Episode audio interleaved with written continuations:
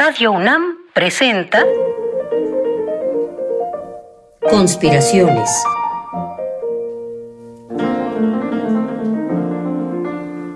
Bitácora de un admirador de Balzac. Por Otto Cázares.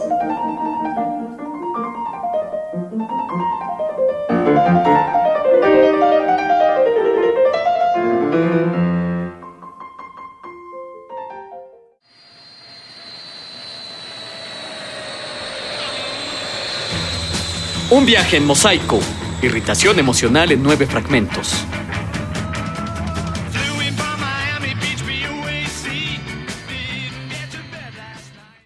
Uno. Conspiradores, los saludo desde una ciudad que no es la mía y que por cierto tampoco es la de ustedes. Desde hace unos días salí de la Ciudad de México para practicar la soledad más profunda. Por lo tanto, me estoy capacitando para, a través de la soledad, amar mejor. Esta bella ciudad de Morelia me recibe como cubierta por un gas narcotizante. Me oprime las sienes, las corundas y los uchepos me ocasionan gastritis, estoy malhumorado, en el hotel el agua caliente sale hasta que se deseca el usumacinta, pero en realidad no tengo más que insostenibles razones para estar irritable. En realidad, el mal humor del primer día del viaje está colgando sobre el abismo de razones insostenibles. Lo que irrita al viajero es su propia irritabilidad. Cierto, los uchepos son pólvora para mi estómago, las sienes oprimidas aumentan la flema, pero oh mal viajero que soy, haz de tripas corazón y cambia ya tu semblante. Cambia ya tu semblante, cambia ya tu semblante. 2. Los viajes y las ciudades extrañas se prestan para el delirio intelectual. Hoy, por ejemplo, creí ver los sentimientos de la nación escritos en el muro del templo bautista que está frente a mi hotel. Después, una paloma blanca atravesó la alameda central y pensé que en el hígado llevaba escrito la sucesión de todos los líderes templarios menos uno. O pensé que la cantera rosa, iluminada por las farolas nocturnas, emulando el lápides clamabunt de la Biblia, es decir, ese las piedras clamaban, las piedras comenzaban a entonar una cierta melodía jazzística con voz pétrea. Como puede verse, comienzo a hablar en lenguajes que desconozco por hallarme en una ciudad extraña que me produce extrañeza de mí mismo. Aquí me desconozco y desconozco los caminos que eligen mis sentidos. Y no es extraño mi sentir, pues sépanlo, conspiradores, he venido aquí a dar una serie de conferencias acerca del surrealismo. Es esta irritabilidad, este mal humor, esta opresión en las sienes, este temperamento que me tiene como una cuerda tensa, esta lengua pegada al paladar por las tardes después de gastarla por las mañanas. Para mí no hay reposo, solo una sucesión de agitamientos, una colección de entusiasmos. Probablemente estoy enfermando de los nervios. Por ejemplo, siento que todos los olores de la ciudad tienen olor a insecticida. 3. Probablemente esta irritación del temperamento es la que quiso describir Thomas Mann en La muerte en Venecia. Describir ese abismo psíquico, producto de la extrañeza de sí mismo, donde amar se hace indistinguible de contraer disentería. Esa particular enervación de los sentidos, donde todos, sin excepción, incluidas la sonrisa de la recepcionista del hotel y la torpeza del portero, se convierten en una metáfora de la que no tenemos la llave precisa de interpretación. El mejor viajero que sufre alucinaciones se queda rumiando desatinos en el cuarto de hotel como yo. No llevo ninguna cámara fotográfica colgando del cuello, solo llevo imágenes en la cámara oscura de mi interior plisado. Viajando, soy solamente mi pálido reflejo, y este guion radiofónico debería emular mi palidez.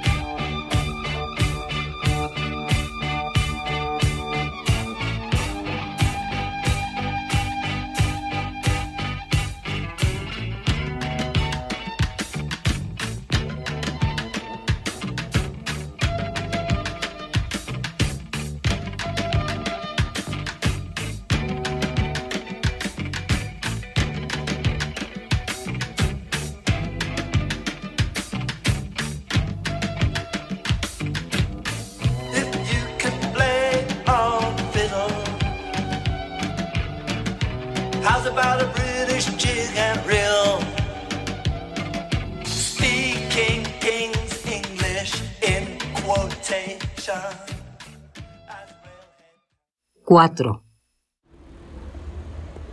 De mucho mejor talante ya, visité la catedral y el vestíbulo del Hotel Virrey de Mendoza y por la noche, de camino a mi hotel, voy recordando la carta siciliana al hombre de la luna de Ernest Junger. En ella, Ernest Junger descubre lo mágico que habita en todo lo real y lo real que habita en todo lo mágico. Me parece que solo viajando puede comprenderse cabalmente la carta al hombre de la luna de Ernest Junger. En esta carta, todo se traduce a símbolos que nos miran. Nos volvemos el espectáculo de los símbolos de la ciudad, nosotros, los extraños. Los muros de las calles nos miran y nos muestran su dimensión especial. Ernest Junger decía en su carta, siento los ojos del valle descansando sobre mí atentamente. Pues bien, conspiradores, siento que la ciudad posa los ojos sobre mí con atención. No me mira con simpatía, pero al menos no me mira con animadversión. Hoy quise comprar unas fotografías de los años 20 con vistas de la ciudad de Morelia. Yo llevaba solo un billete grande y el que me vendía las fotografías no pudo obtener la calderilla necesaria para darme mi cambio. Me despedí de él con tristeza. Ni siquiera pude comprar unas fotografías antiguas de Morelia. Veamos cómo mañana la ciudad posa los ojos sobre mí. Esta ciudad que no es la mía y que, por cierto, tampoco es la de ustedes. 5.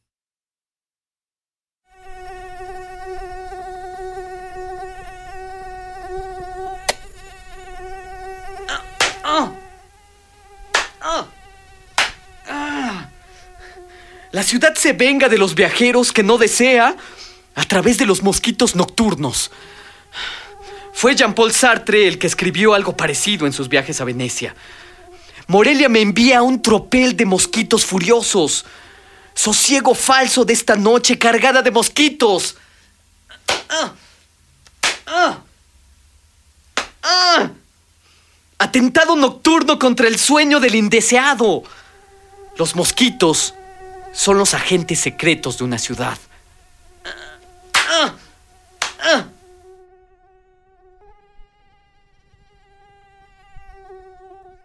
6.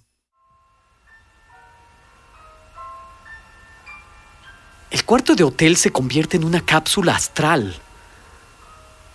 Uno está como embobado, acostumbrándose al espacio, acostumbrándose al olor húmedo tan particular de las habitaciones de hotel, los cajones que tienen un no sé qué de antihigiénico indefinible, esa poligamia de los cajones de hotel, sensación que se acrecienta si el cajón es de madera añeja. Uno, insisto, está como narcotizado al estímulo del olor de las sábanas, de las toallas, y dentro, el cuarto de hotel es como una geometría, un perfecto rectángulo que imaginamos está en medio de ninguna parte. Me gusta y me inquieta esta sensación. Sea, salgamos de aquí.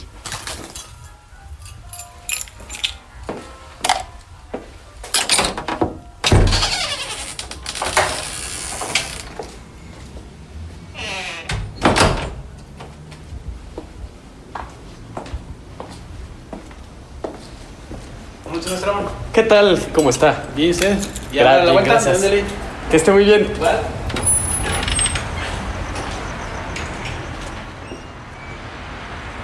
El viajero se ha convertido necesariamente en un simbolista. Un soñador despierto que se mira en sus propios símbolos. Hay un onirismo flotante. Está cayendo la noche. Hay una primicia de viento frío y a lo lejos puedo ver las torres iluminadas de la Catedral de Morelia. Todo el que viaja se encuentra en la antesala del mundo, siempre a punto de entrar en él. Del cuarto de hotel, que es la cápsula astral, se entra a una antesala del mundo. Toda ciudad lo es. Es curioso. El solitario viajero describe al mundo desde la antesala de la ciudad en la que transita. El viajero se convierte en un traductor del cosmos. Un solitario cósmico en la cápsula astral de su cuarto de hotel móvil.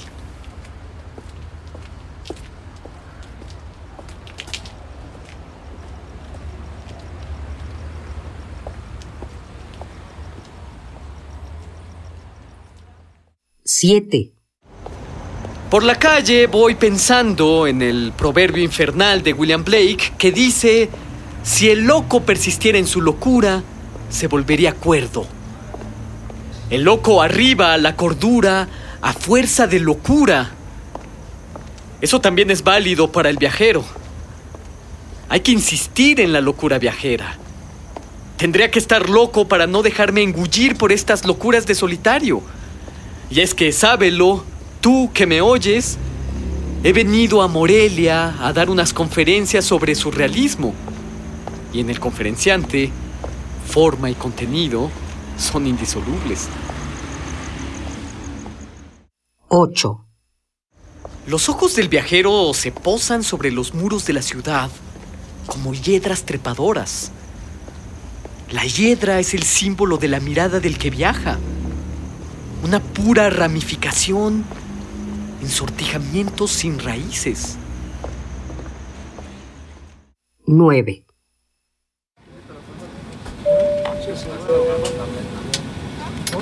A partir de este momento, usted podrá hacer uso de dispositivos electrónicos en modo vuelo, incluso durante el despegue y aterrizaje.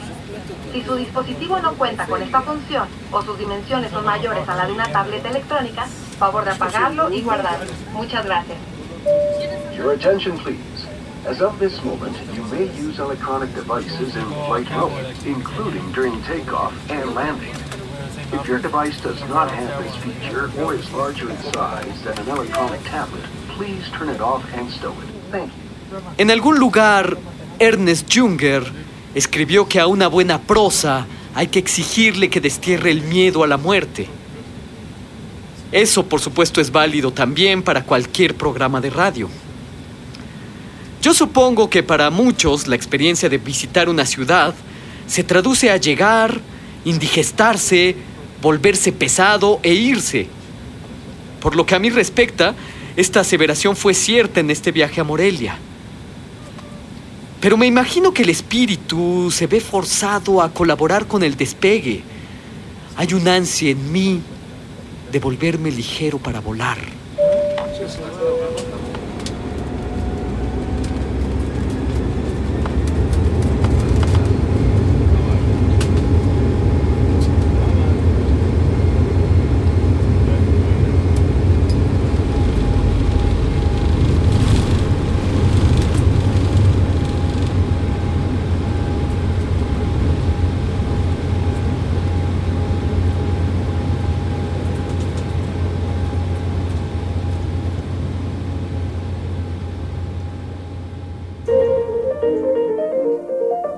Conspiraciones.